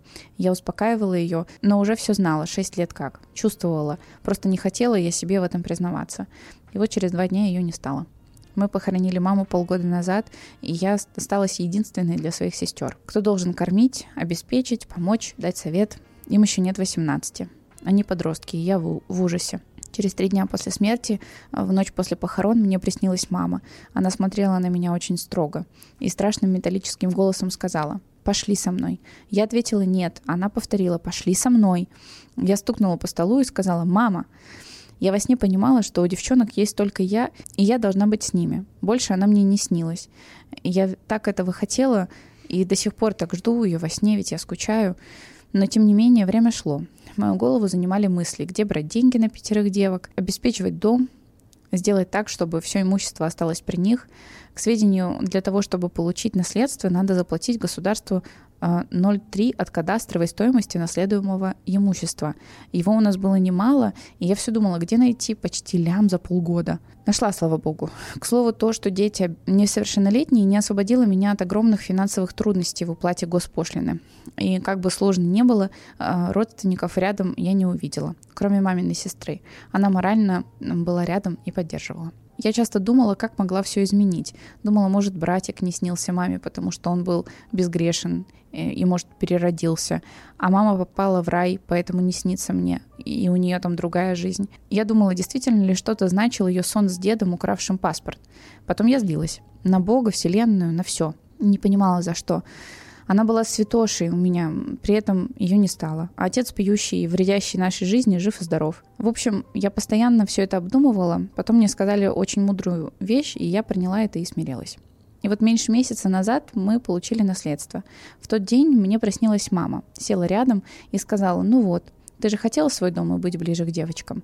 Я проснулась в ужасе с мыслью о том, что с новым супругом мы хотели купить дом на одной улице с мамой, и я говорила, что хочу быть ближе к девчонкам, и хочу свой двухэтажный дом. И все это по факту сейчас при мне. Формулируйте свои желания правильно. Блин, очень грустная история. Да, так грустно. Очень-очень грустно. Я подумала, просто я сейчас залипла на этой мысли о том, что вот не снился ее братик, не снилась мама долгое время, потому да. что они якобы безгрешные. Вот, я подумала, блин, может, это правда так работает, что как бы они перероди... Ну, условно, я просто mm-hmm. думаю, что правда, если человек перерождается, то как бы все, он ушел из этого мира, его тут не существует, у него другая жизнь, значит, все хорошо, все прекрасно у него. Или он в раю, вот такая, ага. такой вайб. А вот у людей, которые вот либо в аду, либо вот на этом перепутье, они вот постоянно пытаются зацепиться за этот мир, и вот как-то и вас, вас в сон прийти, вот всякие вот эти беспло бесплотные вещи пытаются да. провернуть. Вот, и я такая сижу, думаю, думаю, блин, какая жесть вообще. Я, кстати, не знала об этом, что если ты безгрешен, ну, как я бы... Я тоже не знала, я просто сейчас начала это разгонять, я подумала, типа, это it makes sense вообще, по сути. Вот, ну, какой вообще, на самом деле, может быть сенс во всем этом всем эзотерическом, мистическом, но э, как будто это хорошее э, описание. Мне нравится да. подход очень. А тебе когда снились, ну, мертвые люди? Mm-mm. М-м. Мне тоже никогда, прикинь. Нет, но нет. У меня только были какие-то, знаешь, моменты, которые я такая, типа, сама разгоняла. У меня бабушка, э, которая болгарка, она... Она это? Нет, у меня болгарские корни. Короче, она была швеей, и был какой-то момент, ну, я думаю, что, конечно, это я сама, типа, все придумала. Но, Не короче, говори, так я тебе верю. Да, что такое? Не знаю, что-то на меня нашло, я такая, я буду шить. Взяла маму швейную машинку, что-то шила, и я прям буквально чувствовала, что она стоит за моей спиной. Э, и я такая прям, да, не знаю, мне кажется, я, я вообще к этому не отношусь. Ну ты вообще, Маруся, ну, думала ты вообще про какие-то странности. Нет, я верю в это. Я уверена, что ты это правда чувствовала. У меня у подруги, у нее умер отец, mm-hmm. вот, и после этого она тоже много рассказывала о своих ощущениях, о том, что она чувствовала присутствие, видела, снился, все вот такое вот это. Не могу это, вот для меня это не поддается объяснению, потому что вот эта девочка, допустим, она супер адекватная, то есть не помешанная на мистике, а просто обычная девчонка, которая в целом-то не очень к этому имеет отношение. А тут бац, и вот так вот. И она прям mm-hmm. об этом рассказывает очень ярко во всех подробностях, и я думаю, что, блин, наверное, я, у меня нет причин ей не верить. Вот ну в чем да. прикол. Ну, это знаешь, это же может быть просто как бы игры разума. Ты делаешь что-то, и тебе хочется вот этого, ну, единения, которое было, например. Я не особо верю, что я там действительно что-то чувствовала, но я себе склонна вообще не доверять в этом плане. Потому что я просто... Потому что я просто, ну, я, я легко могу разогнать какую-то мысль и сама в нее просто поверить и так далее. Ты просто что-то делаешь и думаешь, а вот, наверное, 50 лет назад она сидела вот так же. Машинка была другой, но ее тоже Маша зовут. И вот вообще... И... Мне кажется, это классно. Это придает нашей бессмысленной жизни смысла. Ну, или да. каких-то маленьких см- смысликов для тебя. Это классно. Я начала думать о том, что почему вот мне и тебе ни разу не снились мертвые люди. Ну, в плане тех, которых нет. Это так странно просто, если проанализировать, что либо сны реально не имеют никакого значения, то есть именно, знаешь, знаковости или какого-то, ну, вот именно, что это какой-то смысл несет, просто это, ну, то, что мы видим в жизни, то у нас воспроизводится. Все, то есть нам мы этих людей не видим, они мертвы, мы с ними, либо там вот моя покойная бабушка, она умерла, когда мне было 7, нам ни разу не снилось, потому что я не вижу ее, я не могу воссоздать ее и так далее. Вот, либо это так, что сны вообще не имеют никакого значения, либо это правда имеет смысл, что типа, если вдруг они придут, это будет важно, раз они не снились, значит они в раю, вот и я думаю просто сейчас об этом. Мне и... кажется, что ответ в том, что ты просто выбираешь сам, это имеет смысл или не имеет смысл. Справедливо. Мне однажды приснилась женщина. Так. Вот, приснилась женщина, я думаю, кто это? А я прям вижу лицо, вижу, что там какая-то, вот прям знаю ее, но не актриса, никто. Я хожу, думаю неделю, кто это. Хожу, хожу, хожу, и внезапно иду по улице, и прикинь, я уже перебрала всех актрис, всех своих знакомых, всех родственников. Иду по улице и вижу женщина, кассирша из магазина. Я такая, ты!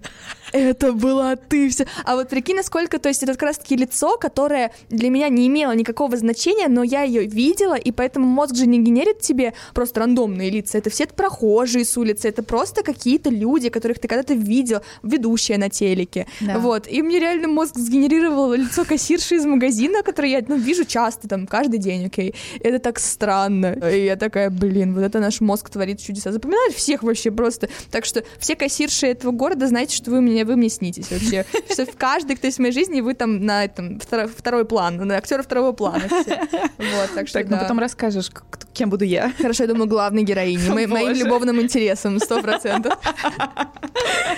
По поводу этой истории просто, не знаю, обнять очень хочется. Мне очень грустно от того, что закончилась она мыслью, что формулируете свои желания правильно, потому что как будто бы в этом вина какая-то чувствуется. Согласна, это не так. Это, это, это не так.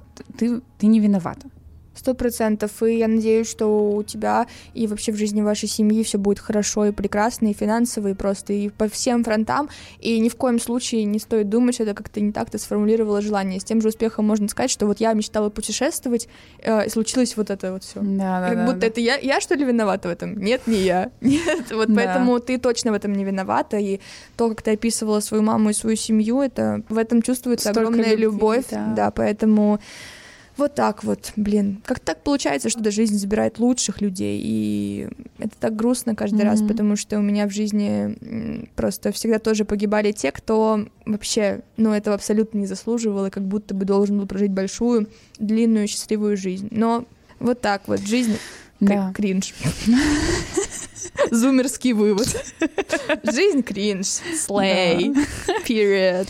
Если складывается ощущение, что такая какая-то череда несчастий, то желаем скорейшего прекращения этой череды. Да. Вот, Лу- Лучи любви. да. и поддержки. Там уже с кем-то обнимается. Стоит мне в телефон зайти, сразу там уже какие-то романтические истории. Так, let's go. Я теперь каждый раз слышу «Let's go», и у меня в голове это «Let's go» Тю-тю-тю. Из э, песни «Best Friend». ТикТоке я видела, извините. Чтобы ты знала, весь подкаст я иногда смотрю в камеру. Я просто в сериале «Офис» живу. И я каждый раз, когда что-то ты рассказываешь, я такая... Я, я- просто обратите внимание на это, что я там посматриваю. Песня, да, да, да, я просто не знаю, что за песня, поэтому прости, что я Э, проигнорила не-не-не, тебя. Ты, ты ты по-любому знаешь. э, Короче, ТикТок был. Микробы ждут 5 секунд, чтобы сесть на твою еду, которая упала на пол. И, и там вот это вот типа «Let's go». А, я поняла, я поняла, наверное. Не, я правда поняла, я правда поняла. Вот сейчас честно, честно поняла, просто я не могу ее напеть в голове, но да, я поняла. Привет, Маруся и ее гость или гостья. Тоже решила поделиться своей историей. Так как мистических историй и ситуаций не припомню, расскажу историю отчасти криминальную. С самого детства мне посчастливилось попасть в туристический клуб, руководителем которого является горный турист и приколист до мозга костей. Просто это буквально описание имя приколист до мозга костей. Все эти годы, проведенные под его началом, скучать он нам не давал. От слова совсем. Каждая тренировка или поход сопровождались шутками, издевками и подколами, но все это делалось по-доброму, по-отечески. И вот, когда мы уже подросли, за плечами были годы тренировок и множество незначительных походов, он решил сводить нас, еще детей, на Кавказ. Участникам похода было от 14 до 16 лет. Это был простенький поход, не требующий каких-то сверхъестественных навыков, но условия временами были достаточно экстремальными. Естественно, его приколы сопровождали нас на протяжении всего маршрута, так сказать, разряжали обстановку и понижали моральное напряжение в группе. Почти каждый день он шутил, что сдаст нас, трех 16-летних девочек, местным аборигенам в гарем за стадо баранов или коней. Окей. Естественно, мы не принимали все эти разговоры всерьез, а только отшучивались, хотя руководитель и рассказывал, что лет 20 назад, когда они ходили то ли в Киргизию, то ли сюда же, на Кавказ, местные предлагали купить у туристов девушку за десяток баранов. На тот момент нам это казалось дикостью. Знала бы я, что потом будет не до шуток.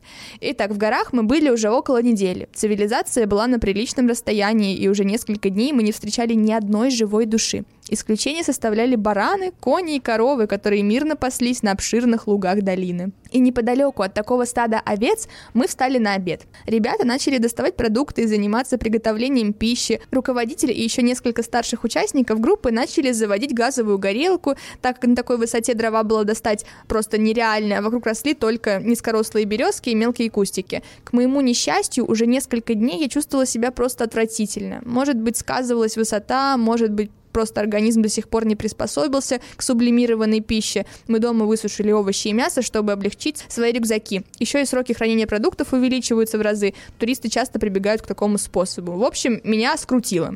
Все, что я успела сделать, это схватить рулон туалетной бумаги и предупредить рядом стоящую девочку. А так как это была долина без деревьев и обширной растительности, пришлось уходить подальше, чтобы почувствовать единение с природой. Сейчас же я думаю, что к черту это единение и чувство стыда. Как раз метрах в 500-600 лежал огромный булыжник, который, скорее всего, когда-то скатился с одного из хребтов, ограничивающих долину по бокам. Решив, что эта каменюка мне идеально подходит, я посеменила к нему, попутно уговаривая свой кишечник кишечник чуть-чуть потерпеть.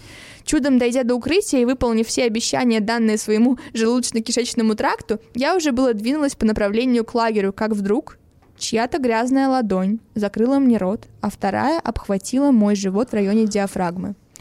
В нос ударил резкий овечий смрад. Прилив адреналина заставил мое сердце бешено колотиться так, что его стук раздавался у меня в ушах. Дикая паника и необъятный страх захлестнули меня. Я сопротивлялась, пиналась, пыталась оторвать ладонь от своего лица, избавиться от этой отвратительно пахнущей фигуры, пыталась попросить помощи, хоть как-то обратить на себя внимание своих сокомандников. А в это время он оттащил меня уже метров на 50. Еще метров 200, и мы пропали бы из поля зрения моей группы, так как там начинался довольно резкий спуск. Не оставляя попыток вырваться, я пнула обидчика в район колена и со всей силы укусила ладонь, закрывающую мой рот. На секунду он вскрикнул, одернул руку и выругался на своем языке. Этого мгновения мне хватило, чтобы позвать на помощь. Уже не помню, что конкретно я крикнула, но в тот же момент увидела мальчиков из своей группы во главе с руководителем. Они стремительно приближались к нам с трекинговыми палками в руках. Мой обидчик резко выпустил меня из мертвой хватки так, что я плюхнулась на землю и попытался скрыться. Ребята же проводили гостя, напоследок наградив парой десятков синяков и ссадин. Это оказался какой-то пастух средних лет, решивший, что похищение так просто сойдет ему с рук. Руководитель поднял меня с земли, смачно выругался и приобнял за плечи. В этот момент шок начал отступать, и я словила мощнейшую истерику. Успокаивали меня долго. Было принято решение максимально быстро сворачиваться и уходить как можно дальше. До вечера меня трясло, хотя я уже отпускала шутки на эту тему, но осадок оставался еще очень долго. Тренер же, напротив, шутить перестал. К слову, от группы я больше, чем на 50 метров больше не отходила, а когда ходила по делам, было уже плевать на то, что мальчики рядом. Меня это даже как-то успокаивало. Хоть ситуация неприятная, в походы и в горы я ходить не перестала, а Кавказ, несмотря ни на что, остался любимым горным районом. Также пришло осознание, что с этими людьми пойду куда угодно, хоть на край земли. Спасибо за прочтение моей истории, спасибо за твой канал. Каждое видео смотрю с трепетом и упоением. Люблю. Спасибо, я тебя тоже. Прикинь, кто-то берет ее э, за живот, зажимает рот, и оказывается, что это приколист до мозга костей решил приколоться. Это я и уровень моих приколов вообще. Обмазался овечьим смрадом. Так понравилось это вообще выражение «овечий смрад». Это просто вообще... Я хочу, чтобы я мой дом пах так, чтобы я хочу свечи с таким запахом. Да. Блин, капец, это жестко, потому что похитить в походе... Ну, еще мне очень понравился парт... Ну, короче, почему я считаю, что эта история замечательная? Потому что она перестает табуировать факт вот этого хождения по большому в туалет. Я считаю, что это большая проблема проблема современного общества, что мы стесняемся, что все люди ходят по-большому. Да. Что в этом такого? Я не понимаю. Я сама до сих пор, когда я нахожусь в отношениях, для меня это не самая приятная тема, что типа там, знаешь, есть пары, которые прям «я иду срать», вот такой вайб. То есть для меня это все-таки такое, ну типа надо же романтику сохранять, но тем не менее, блин, мы люди, мы все вот как-то так устроено, что мы ходим в туалет, да, да простите, да. должна ли я извиняться за это вообще? Вот, девочка, между... Давайте сделаем акцент на это. Девочка пошла далеко, чтобы никто не видел, что она пошла какать. Типа, вот ее да. чуть не украли. Спасибо, отлично вообще. Вот настолько мы это довели до абсурда, что вот девочку могли украсть. Да. Так что вот хорошо, что все обошлось, и у нее реально чудесная команда, которая среагировала, потому что тоже мой ночной кошмар, знаешь, когда тебе затыкают рот, у тебя ноги свинцовые становятся, ты не можешь бежать, кричать, и прям жесть какая-то. Да. Укусила же еще его за ладонь. Гениально. Вообще, Гениальная умничка. женщина. Умница. Все кусаем за ладонь своих обидчиков. Очень страшно это. И благо, что все обошлось. Еще что он не убежал, не скрылся и был наказан. Я не очень за насилие какое-то, за насильственные методы, но хотя бы он поймет, что так делать не стоит. Ну да. Вообще. Иногда достаточно того, что, грубо говоря, его за руку поймали, Да, и он да. бы испытал вот это вот инстант карма. Да, да, да, да. А то бы просто убежал такой, да, да, в следующий раз получится. Да, ничего, да, да. Ничего страшного. Так что да. Да. И я присоединяюсь по поводу нормализации туалетных тем. Да. Где И подписать петицию? Я хотела сделать, короче, я когда разгоняла про то, что я хочу быть президентом, там что-то я с друзьями угорала, у меня в моей предвыборной кампании было бы обещание сделать нормальные школьные туалеты с дверьми, чтобы они были разграничены, чтобы там всегда была туалетная бумага, Да. вот, чтобы там было вообще все, что вот ароматизирует пространство, чтобы детям не было стрёмно ходить по большому. Потому Да. что у меня были такие истории, я просто я домой шла, чтобы покакать. Как так? Я- ну, что? Короче, голосуем за меня. Я нормализую вообще факт хождения по большому в школах. Вот, я все это сделаю. Вот что-что, но это мы еще ни разу не обсуждали на подкастах. Я не очень люблю прям туалетные темы, типа, а, я вот блеванула, я вот это все. Но вот, вот это меня прям бесит, потому что я реально травмирована школьными толчками очень сильно. И у меня еще были проблемы в детстве с кишечником, что меня часто тоже скручивало, вот у меня Мгм. болел живот. Настолько мне не нравились общественные, ну, школьные туалеты, что я пошла и просто все, нет, ладно. Ой, все нормально, все нормально. Короче, догадывайтесь сами, что я сделала. В общем, жесть, жесть. Продолжение читать в источнике. Она похудела на 3 килограмма только благодаря тому, что... Все. Продолжение читать в источнике. Да, да, блин, очень... э, Мы с тобой поговорим еще потом, потому что у меня тоже есть пара кринж историй. Я жду. Продолжение в Boosty. Где-нибудь платите за эти истории деньги. Ну что, я думаю, что мы на этом будем, пожалуй, и закругляться. Спасибо большое, Настя, что ты пришла ко мне в Спасибо, что подкаст. позвала. Спасибо большое тебе. Немножко стрижки тебе.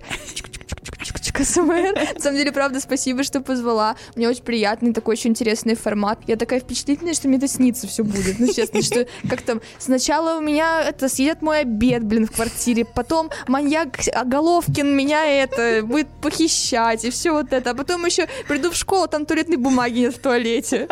Просто это вот мой, мой сон, скринь вообще. Я тебе завтра расскажу то же самое. Короче, да, но мне очень понравилось, было интересно прикоснуться вот так к чужим жизням и историям, возможно, каким-то личным. И удивительные вещи происходят в нашем мире. Куча таких вообще историй страшных и интересных, и э, хорошо, что хорошо закончившихся. В общем, спасибо большое всем, кто делится этими историями, Да. потому что это интересный опыт, и хочется поддержать тех, кому это правда нужно сейчас, или вот было нужно в детстве. Короче, Да.